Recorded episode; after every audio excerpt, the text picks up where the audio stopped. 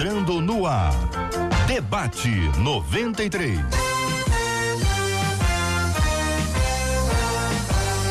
Realização 93 FM. Um oferecimento Pleno News. Notícias de verdade. Apresentação J.R. Vargas. Alô, meu irmão. Alô, minha irmã. Aqui fala J.R. Vargas. Estamos de volta.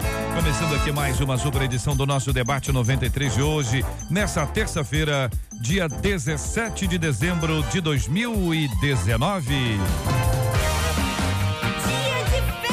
Marcela Bastos, bom dia. Bom dia, JR. Bom dia aos nossos ouvintes. Já com tchauzinho para você que está acompanhando a gente nessa live de abertura no nosso Facebook. Lembrando que 968038319 é o nosso WhatsApp. Você manda pra gente o aniversário do seu pastor, sua pastora, sua igreja. Manda pra gente hoje, não esquece de dar seu nome, que a gente quer te honrar aqui ao fim. Muito bem, Marcela Bastos. E vamos conhecer os nossos queridos debatedores? Todo mundo preparado lá, começando pela direita, com tchauzinho pra câmera, reverendo Luiz Fernando de Oliveira. Ao lado dele, pastor Samuel Silva. Ao meu lado direito aqui, a missionária Késia Feitosa, estreando hoje nossa menina da mesa. Ao meu lado esquerdo, pastor Samuel Soares, que aliás, JR, já Hum. falei pro pastor Samuel Silva, você sabia que ele canta? O Samuel Soares, eu, é. dirige Eu, é, líder do falar ministério. só queria deixar isso bem claro. Canta e parece que dança também. Essa habilidade mostrou assembleano pra ele não dança, Multa não. Rádio, que não, né? mas... Não, acho que não. Roda. É, Ah, roda. Ó, o outro Samuel. girar, né? A zoeira. Deixa o menino rodar como bom assembleano. Eu não falei nada, Deixa tá o menino vendo? rodar, viu? Muito bem, muito bem. Quero agradecer o carinho da sua audiência, ouvinte amado, ligado aqui no nosso debate 93. Tá no Facebook, venha pro Facebook da 93 FM, tá de férias. Conta pra mim, tá de férias, hein? Ou ainda não? Compartilha aqui comigo, quero saber como é que você tá aí, onde é que você tá ouvindo a gente, acompanhando o debate 93 com as nossas imagens através do Facebook. E você fala com a gente direto no nosso WhatsApp 968038319 968038319 é o WhatsApp da 93 FM. É o Debate 93 com J.R. Vargas na 93 FM. Tema 01 do programa de hoje, minha gente. Olha aí, hein? Reconheço que sou uma pessoa frustrada. O que fazer diante do desespero e da frustração com relação ao silêncio de Deus? A não manifestação do poder divino com relação à minha causa pode ser um sinal de que eu estou sendo infiel a Ele? Como controlar a raiva para não sofrer com distúrbios emocionais e até mesmo espirituais? Quando se tem filhos, corre-se o risco de torná-los frustrados, porque eu sou uma pessoa frustrada. Que pensam os nossos debatedores, que pensa você, ouvinte ligado aqui no debate 93. Pastor Samuel Silva, começamos ouvindo a sua opinião. Bom dia, bem-vindo ao programa. É, bom dia. Eu estava lendo aqui, eu estava pensando na diferença entre ser e estar, né? Ela começa aqui dizendo que reconhece que é uma pessoa frustrada. E eu acho que você dizer que é alguma coisa é, é, é, é meio pesado, né? Você pode estar frustrado. A gente tem sonhos, projetos, a gente estabelece algumas metas, né? Mas como crentes em Cristo Jesus, precisamos entender que só nas mãos dele é que está o querer e o efetuar. Às vezes Deus quer é, fazer na nossa vida e aí então ele faz porque ele pode. Às vezes ele pode, mas não quer e não faz porque não é o tempo, não é a hora, porque não é para nós aquele sonho, aquele projeto. Imagine, né? De repente alguém olha para um grande jogador de futebol, pro, pro Messi e diz: Senhor, eu quero ser igual a ele. Mas se não for o que Deus tem para sua vida, você vai se frustrar. Agora, ser frustrado significa insistir naquela situação, entendeu? É, quando eu penso que estar frustrado é, é uma questão de tempo, e aí você se levanta para viver uma nova realidade. Então eu queria começar o, o debate expondo essa minha opinião a respeito da diferença entre ser e estar. Estar me parece algo normal dentro do nosso dia a dia. Ser é algo que a gente precisa repensar para que, uh, de fato, o diabo não imponha sobre a nossa vida algo que Deus não impôs. Reverendo Luiz Fernando de Oliveira, bom dia, bem-vindo. Como pensa o tema este, o querido irmão? Muito bom dia, JR, debatedores e amigos que nos ouvem nesta manhã ainda. É, frustração é, é uma ação inerente ao ser humano. Todo ser humano, em regra geral, já viveu ou vai viver alguma frustração. A questão é qual, como é que ele vai reagir, como é que essa pessoa reage diante dos fatos. Se ele for resiliente, que esta deve ser a referência, ele consegue, ele, ela vai conseguir superar as adversidades, porque o, o pastor Samuel fez essa duas essa comparação muito interessante entre ser e estar.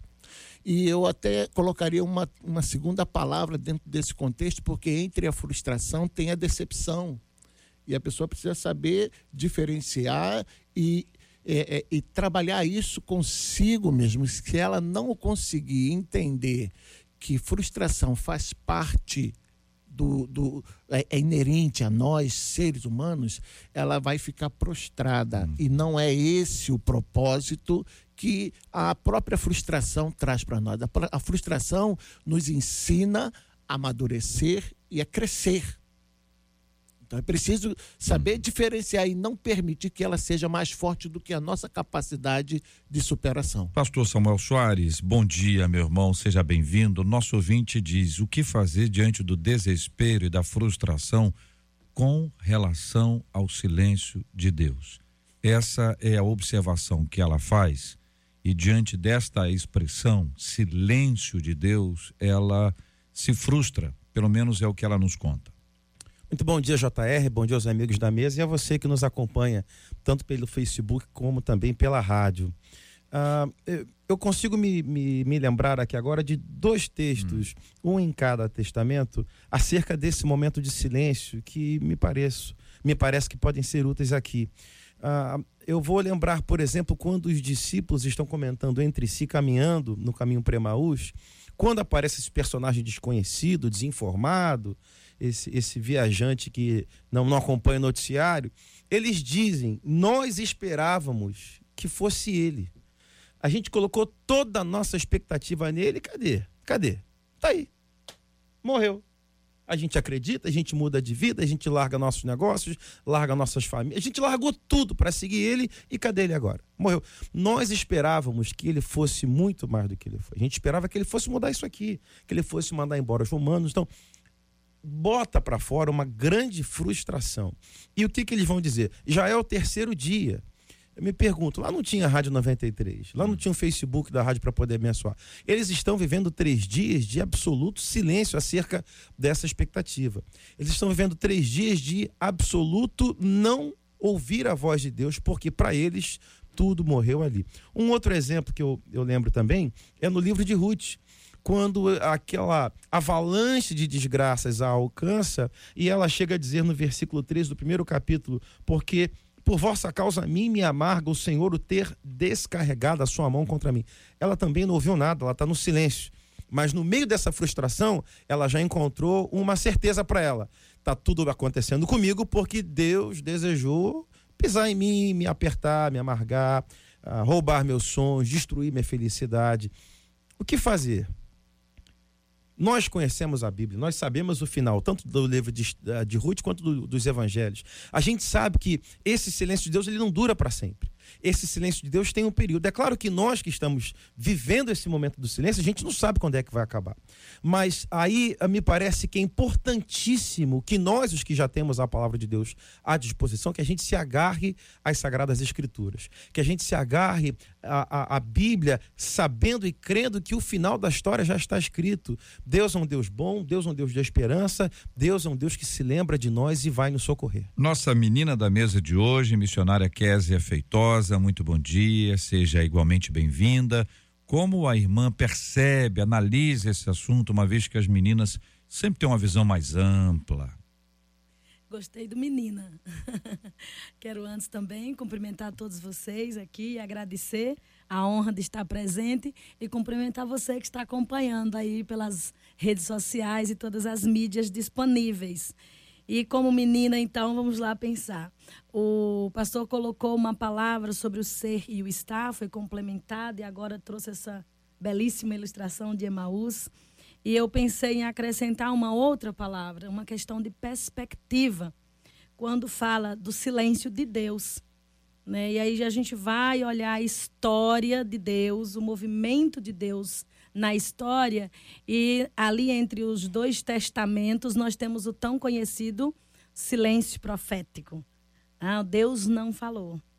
Deus não falou? Deus sempre fala. Não havia um profeta reconhecido, mas o Deus eterno estava falando pelos seus atos eternos.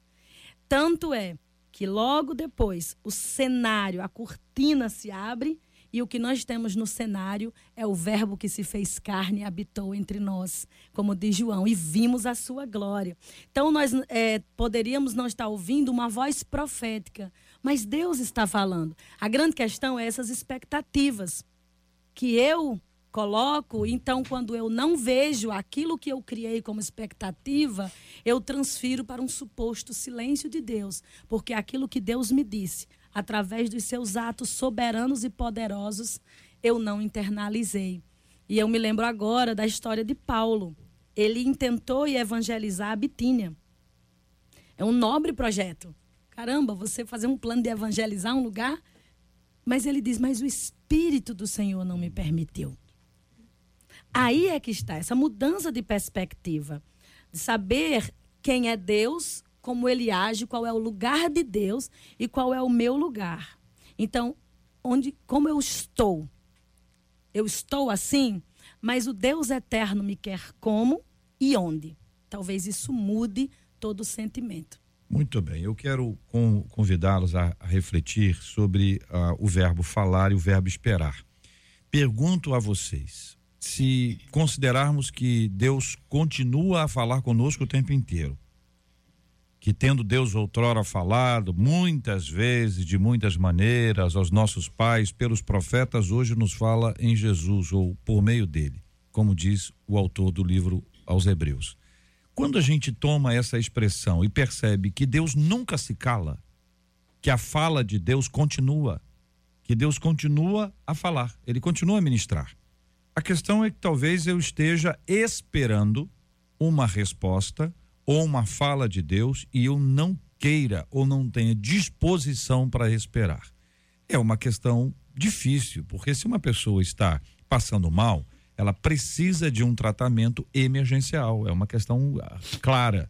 Uma pessoa precisa de cuidados imediatos. A gente quer uma resposta imediata. Faz parte desse tempo que a gente vive. Tudo muito rápido. Mas não tem uma diferença aqui entre Deus não falar e eu não aguentar esperar? Esperar o quê? Não é a fala, Deus já falou.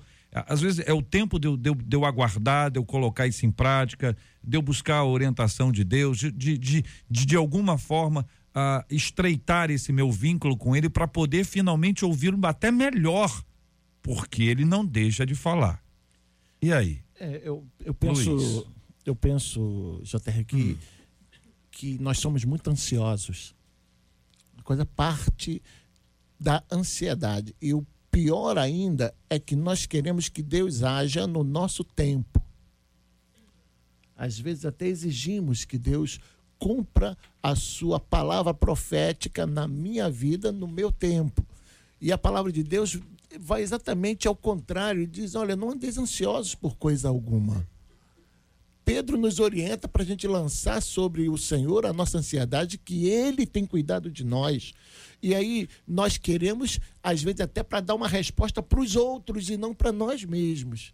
Criamos a expectativa e nos frustramos muito mais rápido, porque a nossa expectativa está muito mais em dar resposta à sociedade do que esperar em Deus e tratar com Deus para que a gente esteja bem. É, eu acho que assim. Uhum. É a diferença entre o falar de Deus e o nosso esperar, uhum. né, precisa ser ser equilibrada, né? A gente precisa entender que Deus fala, mas uh, tem um tempo para o cumprimento, né? Aquela história, né? De Deus falar, eu vou te dar a terra, mas ele não disse a hora, não disse o momento, e aí você tem que saber esperar. Ele faz muito né? isso. Agora, tem um outro Muito. exercício. Ele faz. É, tem um outro exercício que é a diferença entre Deus falar e falar aquilo que a gente quer ouvir. Né? Que, que aí que gera uma frustração e parece assim, uma frustração que é quase que a gente que está buscando ela, Oh. né? A gente que está correndo atrás dela, né? É, aí a gente tem um milhão de textos que, que vão, vão mostrar isso para nós, mas tentando trazer para o nosso cotidiano, para quem está em casa, poder entender bem, né? Muitas das vezes a gente vai para Deus e a gente apresenta para Ele um plano, né? Um projeto. E aí ele não só está nos respondendo, como ele está nos corrigindo, dizendo: eu entendi o teu plano, mas esse não é o meu plano para você. Né? Aí, aí mistura tempo, mistura direção, mistura uma série de situações. Eu estava me lembrando aqui de João 2, né, quando acaba o vinho, e aí Maria vai correndo e fala para Jesus: Ó, acabou o vinho. E Jesus responde, e, e num primeiro momento parece uma resposta negativa, uma- assim, terrível Grosseira. né? Porque ele meio que dá um fora, ele diz: "O que eu tenho contigo, mulher?" Só que a segunda parte é que faz toda a diferença. Ele diz: "Não chegou a minha hora." Bem, se não chegou a hora dele, é porque ele está dando um- uma esperança. Não chegou, mas vai chegar. Vai chegar. Entendeu? E Maria, me parece que entende isso, que ela de imediato olha para os servos e diz assim: façam o que ele vos mandar. Os servos ainda poderiam dizer assim: "Mas fazer o quê? Se ele acabou de dizer que não chegou a hora. É isso aí, é porque vai chegar, daqui a pouco chega. Entendeu? E aí, quando chegar, vocês precisam estar preparados. É, eu acho que tem muita gente caçando frustração, porque é muito cabeça dura. Eu quero fechar minha fala falando sobre a diferença entre a gente ser sectário e radical. Porque dentro da igreja a gente ouve muito, e aí tem muito a ver com resiliência, né? Pra gente ser radical e tal, que não sei o quê. E, e eu concordo, radical vem de raiz, né? Princípios. Ok, isso são inegociáveis. Agora, ser sectário não está na Bíblia. A Bíblia não diz pra gente ser cabeça dura. A- gente tem que ser aberto. E, e tem hora que, como a, a missionária falou, a gente tem a vontade de ir fazer a obra de Deus, mas Deus está dizendo, mas não é para fazer.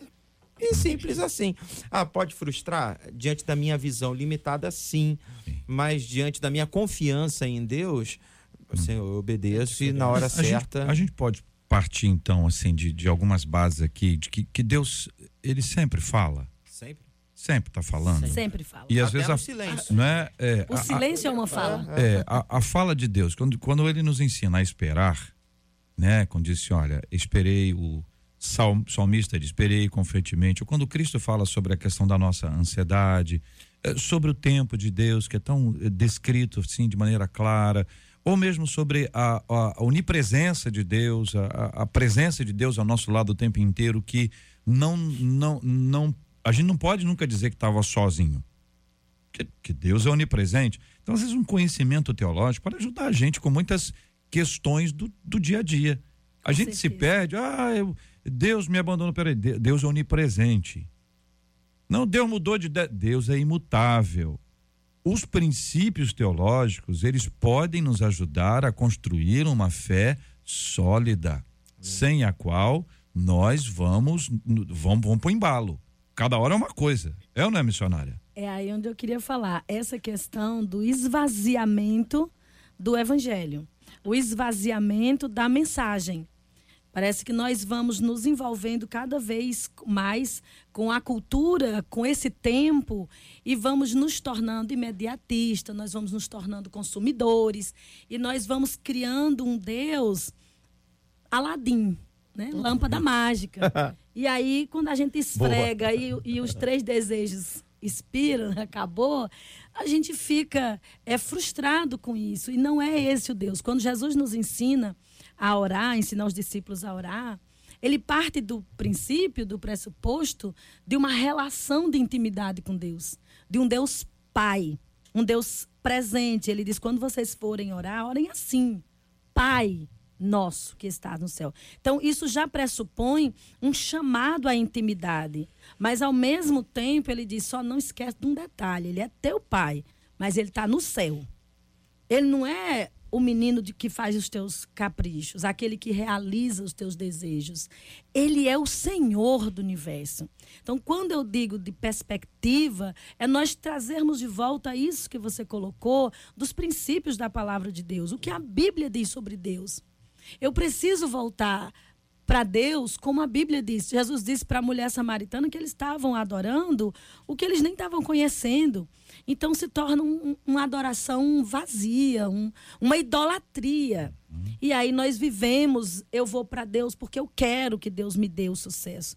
Mas eu, é muito mais que Deus tem para mim, que é uma relação de intimidade com o Todo-Poderoso e a plena consciência de dizer eu vou morar na casa do Criador do mundo. Isso é, é não é pouco. Isso é, é grande demais. Então, isso preenche. Talvez aí, entre o falar e o esperar, nós pudéssemos colocar uma, uma palavra que vai construir essa, essa ponte, que seria essa dependência de Deus. Eu confio e nele dependo. Muito bem, queridos debatedores, a gente tem que aprender a caminhar e essa, essa fala de cada um de vocês foi muito rica e muito abençoadora. Saiu uma pesquisa nova agora, a Marcela vai compartilhar conosco, aqui talvez traga para nós assim uma certa surpresa, ou pelo menos para alguns, para outros talvez seja apenas uma questão de uma constatação. Pode parecer também, e aí eu quero chamar a atenção do nosso ouvinte, uma perspectiva preconceituosa. Talvez seja um olhar assim associado a um preconceito, a uma discriminação religiosa, ou pode ser apenas e tão somente uma constatação de fatos. Eu quero ouvir a sua opinião ouvinte que participa conosco aqui em razão dessa nova pesquisa. Conta pra gente, Marcela. É, a Folha de São Paulo publicou hoje pela manhã uma pesquisa que aponta que as crises econômicas têm impulsionado aí o crescimento do número de evangélicos aqui no nosso país. Segundo os economistas responsáveis, são três pelo estudo, os brasileiros atingidos por crises acabam se tornando mais suscetíveis ao que eles chamam, abre aspas, de forte retórica religiosa de cura dos problemas pela fé apresentada pelas religiões evangélicas, fecha aspas. À luz da Bíblia, como é que a gente analisa a pesquisa, a conclusão e o posicionamento cristão no Brasil. E aí, debatedores, é uma pesquisa, né? Fruto de estudos de economista, né, Marcela? Estão associando as questões econômicas, não é isso?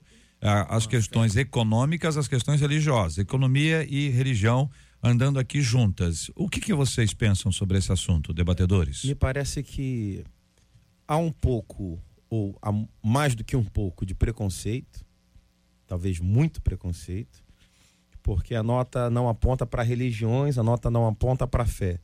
Ela aponta exclusivamente para. Não, não é nem os cristãos, ela aponta para os evangélicos.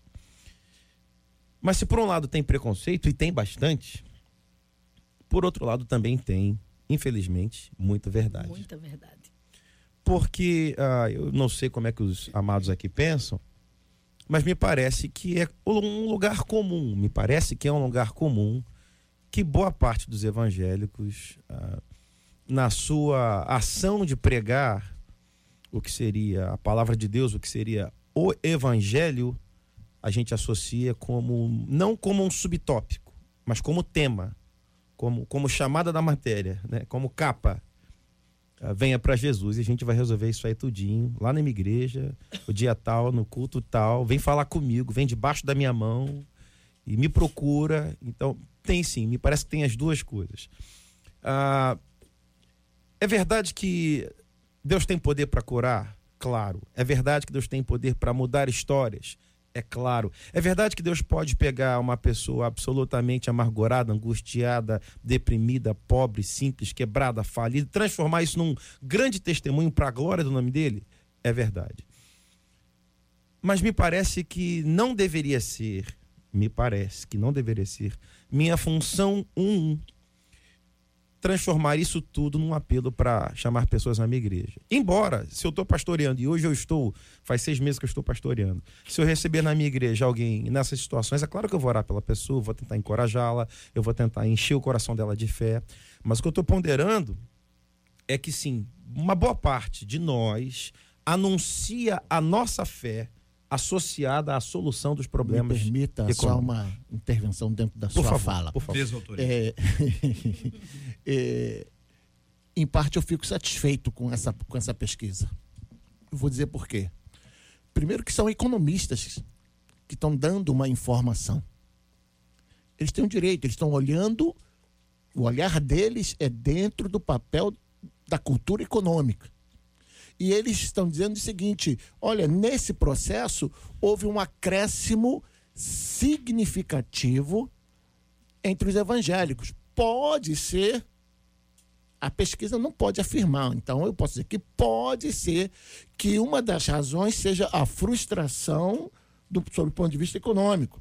Mas se é verdade, aí a gente traz melhor ainda, porque eles estão reconhecendo que a igreja pode trazer solução, sim, e que a igreja traz solução a partir do evangelho puro e verdadeiro, e que Cristo, como o pastor Samuel Soares colocou que Cristo pode mudar essa história de um falido e restaurar a vida, de um frustrado e trazê-lo de volta. A palavra de Deus tem colocado, é, é, como o pastor Samuel que citou, vários exemplos bíblicos de superação. E ela passa por esse contexto, sim. Eu fico satisfeito, sim. Economistas, continuem falando, sim, porque a igreja vai crescer, sim, para a honra e glória do Senhor. Não, não, não me abate isso, não. Apesar de ter, é, como foi colocado, um, um, olhar um pouco preconceituoso. Sim, mas, mas são pessoas que não têm compromisso com o evangelho e estão identificando que a igreja está crescendo, que o evangelho está crescendo, ou os evangélicos, em função de uma situação. E, não querendo apelar muito, mas até chamando a atenção, olha só, quem não vem de um jeito, vem de outro. Uhum. O importante é que venha. É, na verdade, isso não é novo, né? O preconceito da mídia em relação aos evangélicos não é algo novo. Né? É, eles, eles dão matéria sem conhecimento de causa, sem procurar se envolver. Mas, infelizmente, também não é novo é, ter pastores que caíram de paraquedas e que não pregam a mensagem da cruz e que pregam a facilidade para atrair pessoas. Só né? Mas eu, eu concordo com o pastor de que, é, diante dessa polarização, diante dessas duas situações, né, ainda existe o poder transformador do evangelho, que age em todas as áreas, né? inclusive na área econômica. É, eu queria. Um minuto, eu, eu vou compartilhar um testemunho dos mais fortes que eu, que eu já vivi no meu ministério. Eu fui ministrar numa igreja, né? Fui com o Ministério Novo Jerusalém. Nesse dia, nesse dia a gente cantou, eu fui pregar. E no final do culto, um irmão veio e, aliás, quando eu cheguei, ele falou assim: não, por favor, não saia sem que eu possa conversar com você. É, e aí, no final do culto, esse irmão veio até mim e ele disse que um dia ele frequentou a minha igreja. E olha, a Nova Jerusalém fica no Sampaio, aqui perto do Meyer. E essa igreja que eu fui pregar é em São Gonçalo. Né? Uau. Totalmente diferente. Mas um dia ele foi visitar a minha igreja e ele foi atrás de uma menina. Ele gostou de uma menina e ele foi atrás dessa menina. Uh, e nessa época ele era envolvido com coisas erradas, tráfico e tal. Mas ele foi por causa da garota. E nesse dia eu preguei sobre Eliseu e, e, falei sobre apontarmos o lugar onde o ferro do machado caiu, porque quando a gente apontar e for naquele lugar, o machado vai flutuar e tal. O, resumo: esse rapaz ele, ele, ele, ele devia a, a justiça. E depois daquela mensagem ele falou assim: Eu preciso zerar a minha vida. E ele foi e tentou se entregar. Meu xará, ele tentou oito meses se entregar para a polícia. Que é isso? Oito meses. E uma burocracia enorme. Ele, ele dizendo: Não, mas eu sou um criminoso e eu só quero pagar. Eu quero pagar o que eu devo. E depois de oito meses, ele realmente foi preso. E aí a pena, agora eu não vou me lembrar, mas a pena que era de cinco anos, ela caiu para metade por conta do bom comportamento dele. E lá dentro da prisão ele aprendeu uma profissão. Um resumo da ópera. Hoje, ele trabalha na igreja, trabalha ministerialmente falando, porque ele trabalha com a profissão que ele aprendeu dentro da prisão. Está casado, tem três filhas, falou que me mostrou a foto da casa dele, com uma garagem para três carros. Um testemunho maravilhoso. E aí, como, como, é, como é, não dizer que a igreja tem, lógico, a igreja de Cristo tem esse poder transformador? Lógico que tem, né? Agora, eu concordo com o meu xará, pastor Samuel Soares, que é, a, a primeira palavra tem que ser de salvação. Né?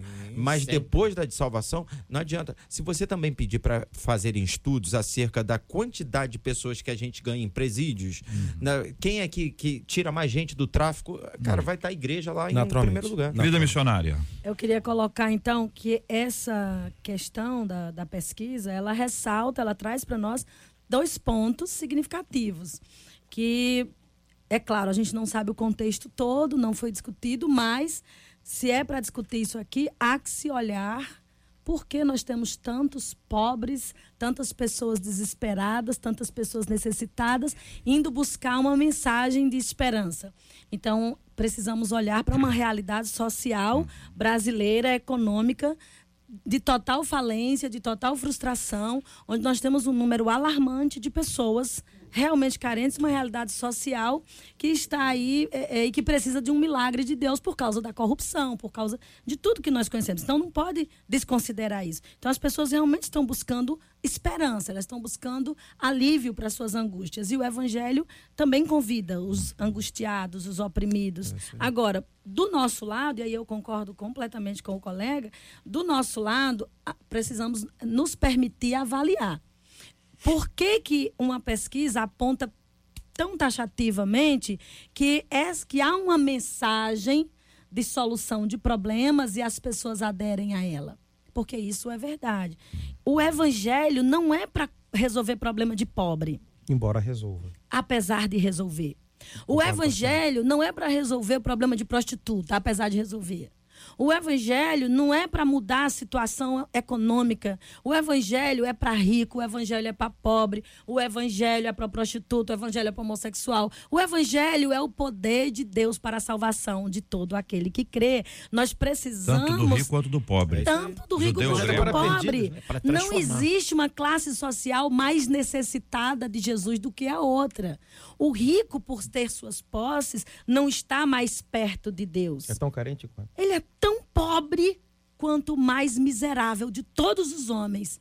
Porque ele pode ter tudo, mas ele não tem Jesus, ele nada tem que não tenha também o tão pobre. Então nós precisamos repensar nossa pregação, voltarmos para a cruz, para a essência e lembrarmos: se nós damos uma- um, um prato de comida para alguém, o fazemos para ter a oportunidade de mostrar que o céu é o lugar de habitação de todos os homens, porque os homens foram criados para o louvor da glória de Deus. E isso só acontece quando ele reconhece Jesus como Senhor da sua vida, Amém. seja rico ou seja pobre. Eu gostaria muito de ter acesso ao estudo completo, porque o estudo está aqui passando pela Folha. E poderia estar passando pelo Estado, pelo Globo, pelo Dia. Qualquer veículo tem aí o seu olhar, a, a sua ótica, a sua perspectiva sobre o estudo, como a gente tem, né? Ah, eles, por exemplo, associam a vida pública, política, e trabalham esse aspecto, mostrando o, a- a- o fato de que muitos evangélicos têm sido eleitos, têm bancadas evangélicas, e aí associa a, a votos ao presidente que foi eleito. Este é um dado. Agora, deixa eu dar um outro dado aqui que é- acho que eu considero importante. O crescimento evangélico no mundo na história da humanidade, vou dizer assim, o crescimento do cristianismo na história da humanidade se deu muito em tempos de crise. Quando havia uma enfermidade, e esse é um dado muito interessante, quando havia uma enfermidade e aí eram pestes, a ciência era muito, muito, muito diminuta quanto ao seu, seu desenvolvimento e as pessoas morriam por causa daquela febre, por causa daquela peste, ah, e a população sã corria de lá. E os cristãos corriam para lá. E os historiadores, sociólogos que analisam o movimento da sociedade, e aí não são, não, não analisam do ponto de vista religioso apenas, são evangélicos analisando o crescimento, não, são, são sociólogos, eles trabalham isso para mostrar o seguinte: olha, o crescimento se deu muito em tempos de crise, onde as pessoas mais precisavam, os cristãos estavam próximos e não afastados. Esse é um outro olhar certo? Vocês já disseram aqui que tem um olhar do, do, do vem aqui agora que eu vou, vou resolver, que é, é, é uma questão de prosperidade, que é uma coisa que foi, foi divulgada amplamente, que causou uma série eh, de consequências de, de ambos os lados, mas eu queria focar nesse aspecto que é o seguinte, cara. A pessoa está precisando, a igreja que está de portas abertas para ministrar a palavra é a igreja evangélica. Sim. Que ela está pertinho. A igreja, a igreja evangélica nunca está tá longe. Você pode até dizer assim, ó, eu moro longe da minha igreja, porque você. Mas tem muita igreja perto.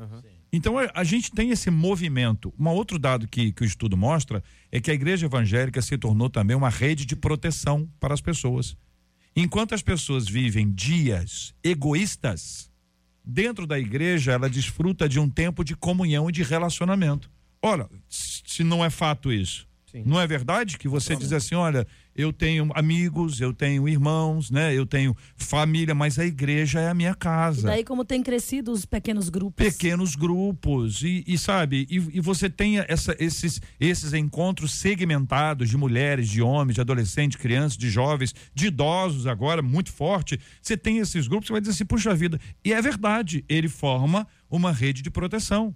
Mas sabe uma coisa que o estudo tam- também mostra que aquela que vende a pessoa que vende ela pode encontrar o comprador dentro do grupo da própria igreja Sabe? Aquele que produz, ele pode, ele pode encontrar. Então, existe uma rede de proteção, existe uma rede de troca, existe um cuidado, e isso é verdade. Porque a igreja, eh, eu quero agradecer, eu acho que o estudo vai ajudar muito. Porque as pessoas vão assim, tem isso aí mesmo? Ainda que ele entre por Isso esse, é um por esse objetivo. Não é? Porque assim, a, a igreja tem muita, tem, tem distorção? Lógico que tem, uai. Como é que não tem? JR, Mas, muitas- sobretudo, ela apresenta o evangelho, o evangelho que corre para as pessoas quando estão passando dificuldade. Eu só queria encerrar, pastor, para dizer para vocês o seguinte: é lindo quando a gente lê o Salmo 46. Deus é o nosso refúgio e fortaleza. Socorro bem presente nos dias de tribulação, angústia, angústia, né? De, de dores. E a gente sabe que eh, Deus é o nosso refúgio e que Cristo, Cristo não, não, não ficou parado como refúgio e nós corremos para ele. Cristo veio ao nosso encontro. Então o refúgio veio ao nosso encontro. A fortaleza veio ao nosso encontro. Isso é evangelho. Então quando a pessoa Não passa por essa crise, pobre, vai lá. E não tem Lógico. só pobre correndo para a igreja para buscar o refúgio de Jesus. Exato. Há um índice crescente de ricos. Isso. Porque esse problema que eu citei, a questão social que nós estamos vivendo, tempos de crise, tempos de sofrimento, como você falou, atinge não é só pobre, não, atinge rico também. E o evangelho chega em todas as camadas. Isso, isso. Ele chega lá na cadeia e ele chega lá no bairro nobre, Isso. onde a gente não consegue nem fazer bater na porta, porque não tem acesso. É. Mas o evangelho chega e alcança a alma daquela mulher muito rica que gasta milhões com uma bolsa, mas tem uma alma angustiada, frustrada e vazia, e de alguma maneira o Senhor faz com que ela ouça a respeito de Cristo e o evangelho enche a alma dela. Na crise É dela, que não era a crise do pão. Olha o Era- evangelho. Parece que na Olha, mãe é eu um bom fico- exemplo. eu fico-. Eu, eu, eu fico, eu fico é satisfeito exemplo. com É. a pesquisa, JR, porque eh, ela traz essa contestação eh, por uma razão muito simples. Houve há pouco tempo uma outra pesquisa que mostrava pessoas que fracassaram economicamente e encontraram no suicídio a solução.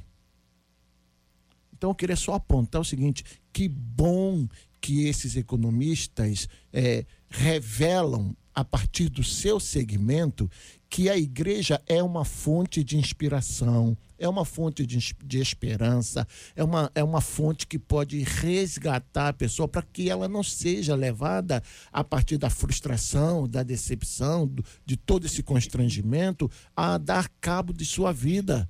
E a igreja acolhe, como o JR colocou ela, a, a igreja acolhe, a igreja abraça e passa a atender dentro da necessidade daquela pessoa. A, a princípio pode até ser com uma cesta básica, mas depois ele profissionalmente pode usar eh, dos- desse, desse direito, desse benefício e a igreja atender e, e restaurar a dignidade dessa pessoa. Então, eu, eu- mais uma vez eu reafirmo, eu fico satisfeito com essa informação que a pesquisa econômica está mostrando para nós. É, o JR estava falando da rede de proteção.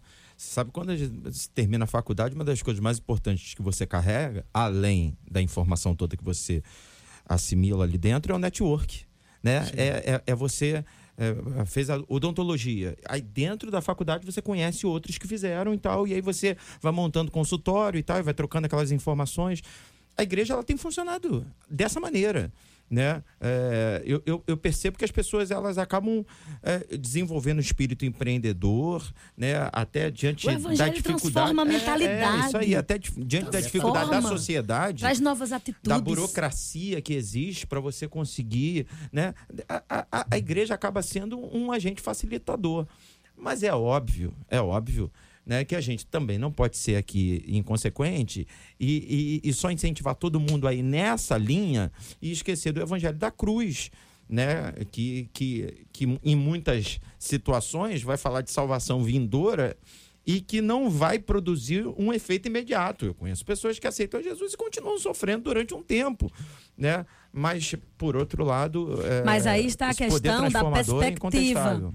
A questão da perspectiva quando Cristo passa a ser o centro e eu consigo entender isto, muda as disposições interiores e aquilo que antes era motivo de frustração perde o valor, perde a força, porque o meu tesouro está num lugar diferente e ali meu coração está direcionado para onde está o meu tesouro. E isso muda as, as disposições interiores, muda todas Eu diria essas até questões. Que não, per, não perde o valor, ela passa a ser uma força propulsora. Propulsora. Que te, ala, te alavanca. Não, eu passei uhum. por aquilo. Não vou passar, mas eu vou viver, eu vou superar. Porque além de ter o sentimento de que a igreja vai estar ali presente, os irmãos vão estar do lado, eles vão saber que tem Pode até ser que no primeiro momento seja necessidade pessoal, mas aí a metanoia vai acontecendo, a mudança de mente, a transformação e Deus vai operando, o Espírito Santo é, vai tocando. Né? Isso vai, vai mudando a amor, capacidade Você vai pessoa. se sentindo constrangido, eu não posso ficar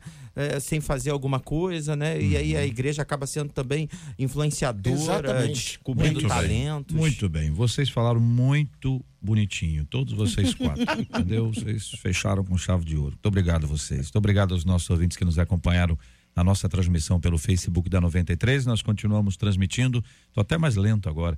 Transmitindo aqui pelo Facebook da 93 FM. Encerramos agora. Vamos agora para o rádio em 93,3, direto sempre a 93 FM com você, assim como pelo nosso aplicativo e pelo site rádio93.com.br.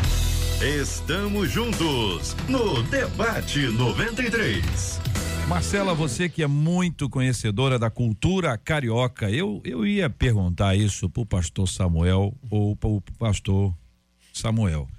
Você acha Samuel Samuel? que a missionária Késia é natural de, dá três opções. Você acha que é madureira? O bolão aí, é o bolão. Você acha que ela é, é, é, é, é de madureira? Você acha que ela é de Bangu? Entendeu? Ou você acha, tá rindo de que, Luísa? Ou você acha que ela é de Pilares? Pelo sotaque. Rapaz. Eu Muito é carioca da gema. Carioca da de, gema. De onde ela veio, eu não sei, mas eu sei para onde ela tá indo, que ela me falou ontem. É, olha aí, tá até indo, mudou o ela sotaque. Ela tá se mudando para Paraíba. Para Paraíba. Tem um ouvinte nosso aqui que falou que tá indo para lá. Gema, lá de Serra Talhada, Pernambuco. Tô vendo. Muito bem. Na Inglaterra, uma mulher de 23 anos foi condenada à prisão perpétua depois de ter assassinado as duas filhas. A Louise Porton dizia que as crianças de três anos e outra de pouco mais de um ano atrapalhavam, acredite, a vida sexual dela. A filha mais velha foi morta por sufocamento, já o bebezinho foi estrangulado. O julgamento da Luísa durou cinco semanas e no tribunal a juíza disse o seguinte: que as meninas eram crianças sem culpa nenhuma, claramente vulneráveis e deveriam ter podido confiar na mãe para serem protegidas e criadas. E ao invés disso, ela, a juíza disse para ela: a senhora tirou a vida delas. Bom, sabe que esse é um caso extremo que acaba nos assustando pelo fato de ser uma mãe com as suas filhas. Mas como é que a gente não permite que as nossas motivações egoístas matem pessoas ao nosso redor, ainda que esse matar não seja o físico? Quais os sinais de que eu posso estar me tornando alguém egoísta e preocupado apenas com os meus próprios interesses? Citamos Filipenses 2,3, que diz: Nada façais por contenda ou por vanglória, mas por humildade, cada um considere os outros superiores a si mesmo. Quem começa, Marcelo? Com a missionária. Missionária. Já foi dito, né? Cada um considere os outros superiores a si mesmo. E aí, mais uma vez, o espírito desse século. É consumista, Vaidade. hedonista, vaidoso, onde eu busco os meus interesses, a minha felicidade, custe o que custar, é meu direito Por isso que é tão perigoso uma pregação de direito humanista, né? Eu, eu tenho direito, eu tenho direito, e em cima do meu direito, mate-se você, morra você, e eu realizo aquilo que é o meu desejo. Então, isso é muito perigoso. E aí, o que eu quero colocar é a palavra de Jesus. Onde estiver o seu tesouro, ali estará o seu coração.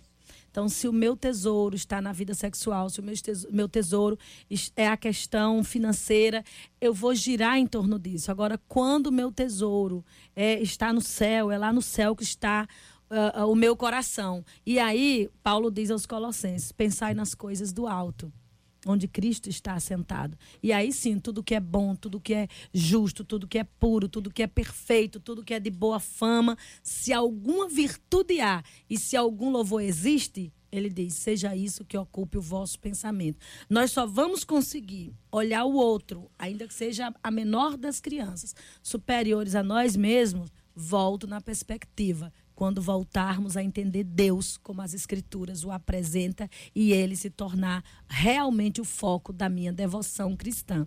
E aí nós vamos é, olhar. Eu não vou respeitar você por causa da tua patente, porque você tem um título, porque você tem currículo.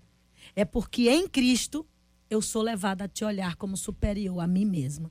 Daí eu abro a porta para você, eu não grito com você. Não é porque eu estou com medo de perder meu emprego, é porque você representa Jesus Cristo. E isso muda tudo. É, o problema é chegar a essa maturidade. E aí é o evangelho, o evangelho a, metanoia, a metanoia que o evangelho vai. Não é fácil. Por isso a pregação do evangelho. Não é fácil. Não é fácil. é, é todo dia porque nós constatamos isso todo dia. As disciplinas espirituais. Às vezes, até dentro de casa, a gente constata isso. Ninguém quer ser inferior. Uh -uh. Ninguém quer se colocar na Não, condição. Principalmente em casa, né? De inferioridade.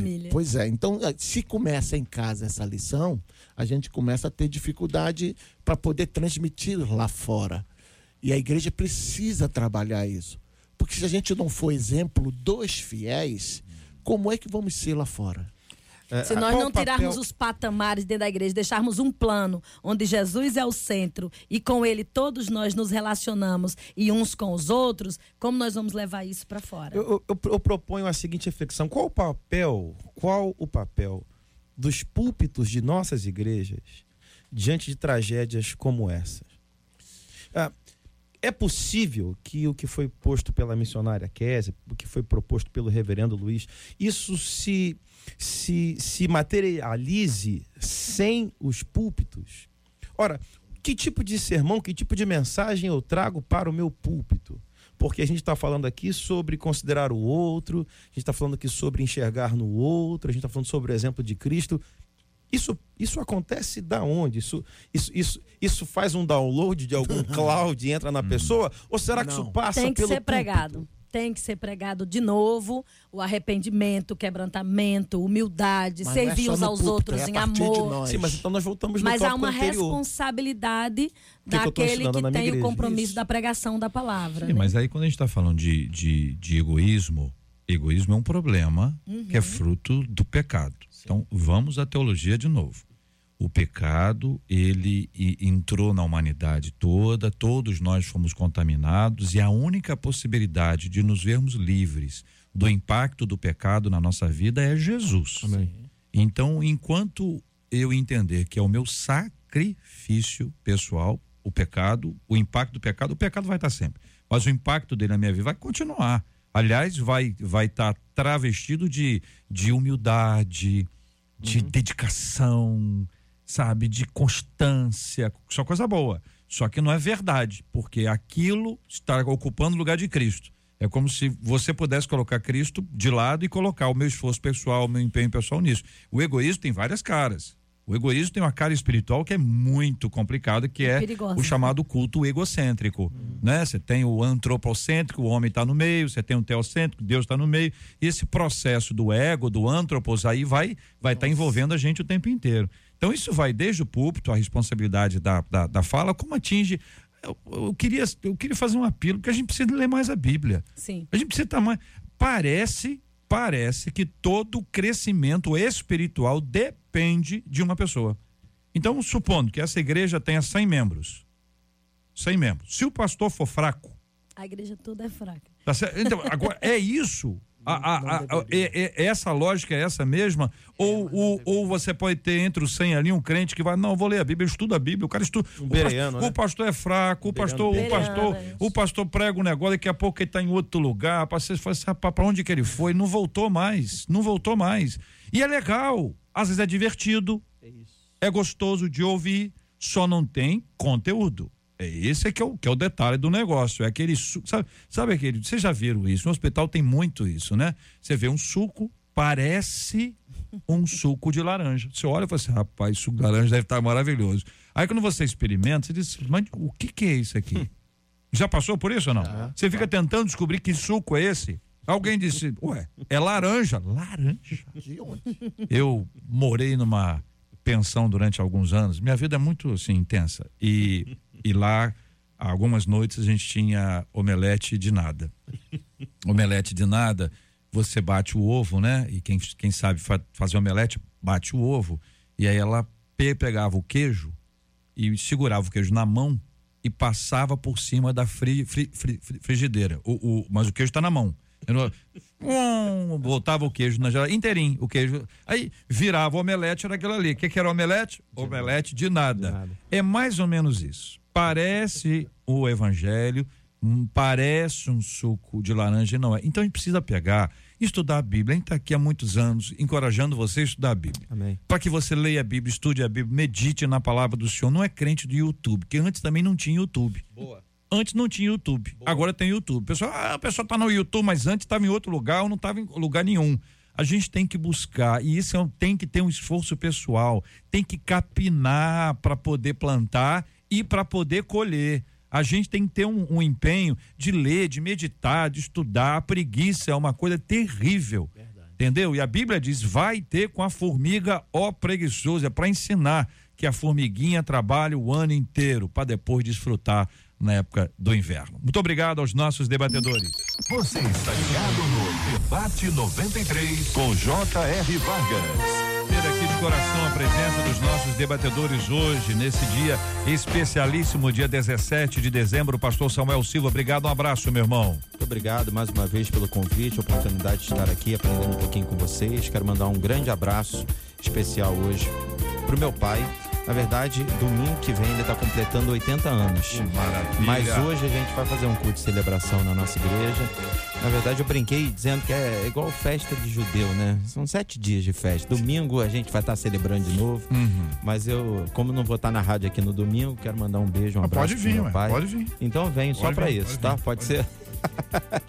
Deus abençoe, pai, eu te amo. Obrigado, meu querido. Um abraço, grande abraço, pastor Manuel, 80 anos. 80 anos. Como é que as comemorações começam, é. vamos celebrar. Reverendo Luiz Fernando de Oliveira, obrigado, um abraço. Obrigado, JR. Foi um prazer estar mais uma vez com os irmãos. Prazer estar com essa mesa tão bem representativa. E um carinho aos nossos ouvintes, da minha igreja Metodista Central em Bangu e deixar só uma palavra do Evangelho de João 16, 33. Tendo dito isto, tenho dito isto para que vós tenhais paz. No mundo tereis aflições, mas tem de bom ânimo. Eu venci o mundo. Muito bem. Pastor Samuel Soares, obrigado, meu irmão. Forte abraço. VJR pelo convite, é sempre muito bom estar aqui, os amigos da mesa, você que nos acompanhou até agora.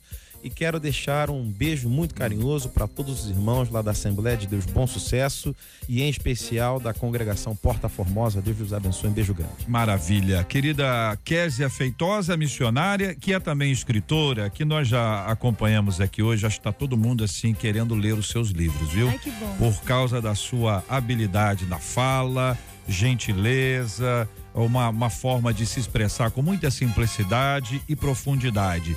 Está lançando o livro Filhos de Pastor, Marcas de uma História. É um livro que está sendo lançado aqui nas plataformas digitais da MK. Ah, está disponível em todas as plataformas Filhos de Pastor, Marcas de uma História. Parabéns pela obra. Muito obrigada. Eu agradeço todas as palavras carinhosas e quero mandar esse abraço muito especial para os filhos de pastores que, como eu, conhecem o lado de dentro, atrás das cortinas do púlpito, vivem essa labuta da vida ministerial de uma maneira diferente dos outros membros da igreja. Quero mandar um abraço aos meus queridos alunos que pediram para eu mandar um abraço do Seminário Betel Brasileiro de Niterói e agradecer a oportunidade de estar aqui e incentivar, de fato, é, não, não por causa só de mim, mesmo como ele, você falou, mas uhum. leia o livro. Isso. É uma mensagem realmente de consolação e tem a ver com a questão da frustração. Uhum. Acabou sendo um livro para a igreja e não apenas para o filho do pastor, uhum. porque foi, foi fruto de 10 anos de pesquisa e eu ouvi depoimentos não só de filhos, mas de amigos e de pastores e de esposas. E aí virou um livro pastoral e tem muita coisa para refletir junto uhum. nessa relação igreja e casa pastoral e casa pastoral igreja. Um desejo do fundo do meu coração e agradeço estar fechando meu ciclo no Rio de Janeiro.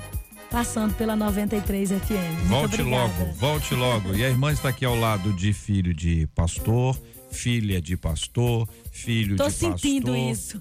Filho de pastor também, os qual os cinco. Não, viu? Senti virtude. Os cinco daí são filhos de pastores. Que Vamos coisa criar boa. um movimento na é. 93 FM. Filhos de pastores. Com, no... com filhos de pastores? Bonito que tal? Isso. Bonito isso. Muito bom. Muito, muito bom. bom. Kézia, parabéns pela obra. Obrigada. Que Deus continue abençoando o seu ministério. A irmã está indo para Paraíba, Paraíba. agora. Vai para que lugar? Vou para João Pessoa, João dirigir Pessoa. o internato lá, formação de é. ministros, missionários. Tem bons amigos lá, hein? Opa. João Pessoa, uma terra então, sensacional. indo para João Pessoa, de faz uma visita no Alto do Mateus. Tá? Alto do Mateus, olha não, aí. vai, não falta quarto no internato para hospedar, meu não. Deus do céu, Fiquem à vontade para conhecer Betel. Filhos de Pastor, Marcas de uma História. Você pode encontrar essa obra da Késia Feitosa na Amazon Kindle, Google Play Livros, iBooks, Kobo, todo mundo, né, Marcela? Todas as plataformas. Todas as plataformas, não deixe de ver. Eu fico aqui pensando que eu Aham. falo que eu gosto de ver as movimentações do Senhor, né? O JR tocou no assunto no meu potinho de gratidão. Eu fico pensando durante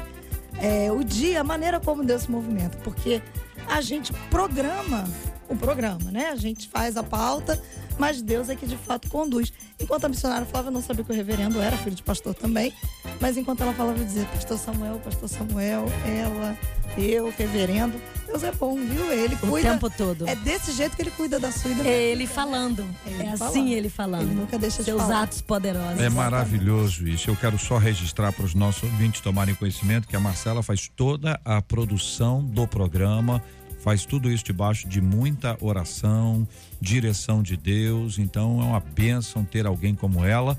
Com a sensibilidade espiritual e com a habilidade técnica, porque é preciso ter habilidade. té- E outra coisa que é preciso até é paciência, porque não são todos debatedores fofos como vocês. Não é, Marcela? Alguns demoram a responder, alguns dizem que vem, mas não, não vem. Não é verdade? Mas é época de final de ano, é época de sorrir e de agradecer. Então nós estamos aqui registrando o carinho de cada um de vocês aqui, que fazem com que fique ótimo e ela no comando disso tudo. Benção pura, Marcela. Deus é maravilhoso. Vamos dar parabéns? Parabéns. Para quem vai parabéns Pastor hoje? Rogério Afonso, que ele é da igreja, do Ministério Restaurando Sonho, ali do de Caxias, faz aniversário hoje. Pastor Andréia Penelo, da Igreja Nova Vida Ágape, da Vila da Penha. Quem mandou pra gente foi a ovelha Ana Lúcia. Pastor Luiz Cláudio, da Primeira Igreja Batista lá em Macaé. Pastor Manuel Silva. Ai, pastor. A ovelha Edilane, da Igreja Nova Jerusalém, ali em São Paulo. Ovelha mandou. Pastor Ângelo Ventura, do Ministério Terra do, do Deus Vivo, lá em Belfor Roxo, nosso debatedor também. Quem mandou pra gente foi a ovelha Andréia.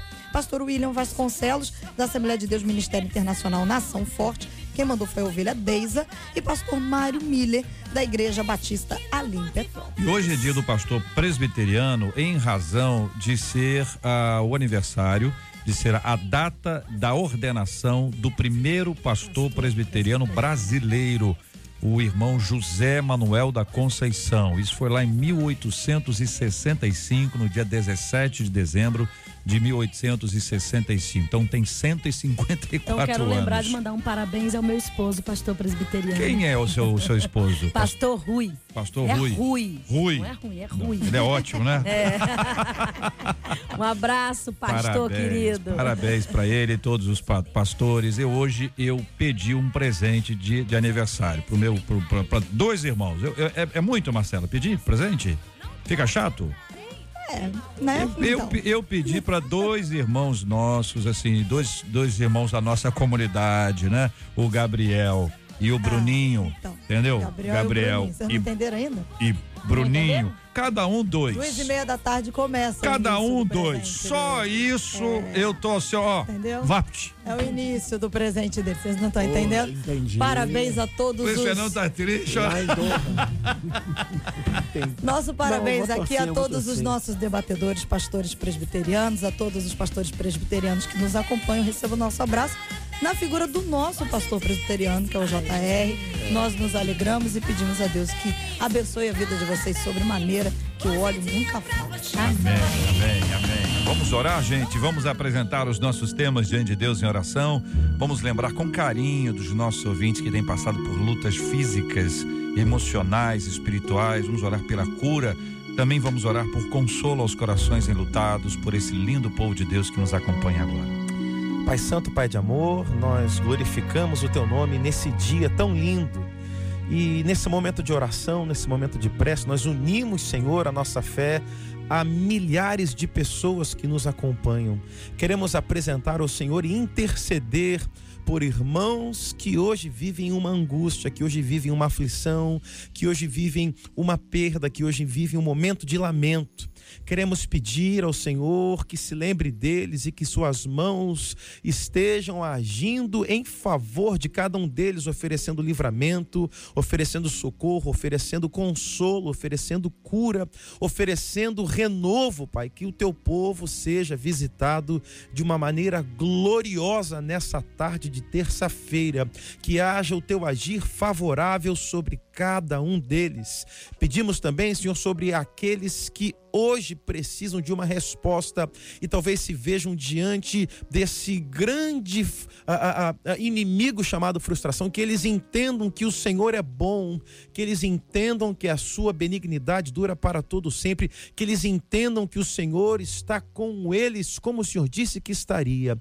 Pai querido, que haja o coração a queimar, Senhor, na certeza e na fé inabalável de que Deus é por nós. Quero apresentar ao Senhor também esses nomes de colegas que realizaram, completaram mais um ano de vida: Pastor Rogério Afonso, Pastor Andréia Penelo, Pastor Luiz Cláudio, Pastor Manuel Silva, Pastor Ângelo Ventura, Pastor William Vasconcelos, Pastor Mário Miller, dentre tantos outros que completam mais um ano de vida. Que a tua bênção os alcance, que eles sejam, Senhor, renovados para viver um novo tempo com novas experiências, com novos sonhos da tua parte, que eles sejam cheios do Espírito Santo e que vivam os melhores dias de suas vidas para o louvor da glória do teu nome. Nós assim abençoamos todo o teu povo em nome do Senhor Jesus Cristo. Amém e amém.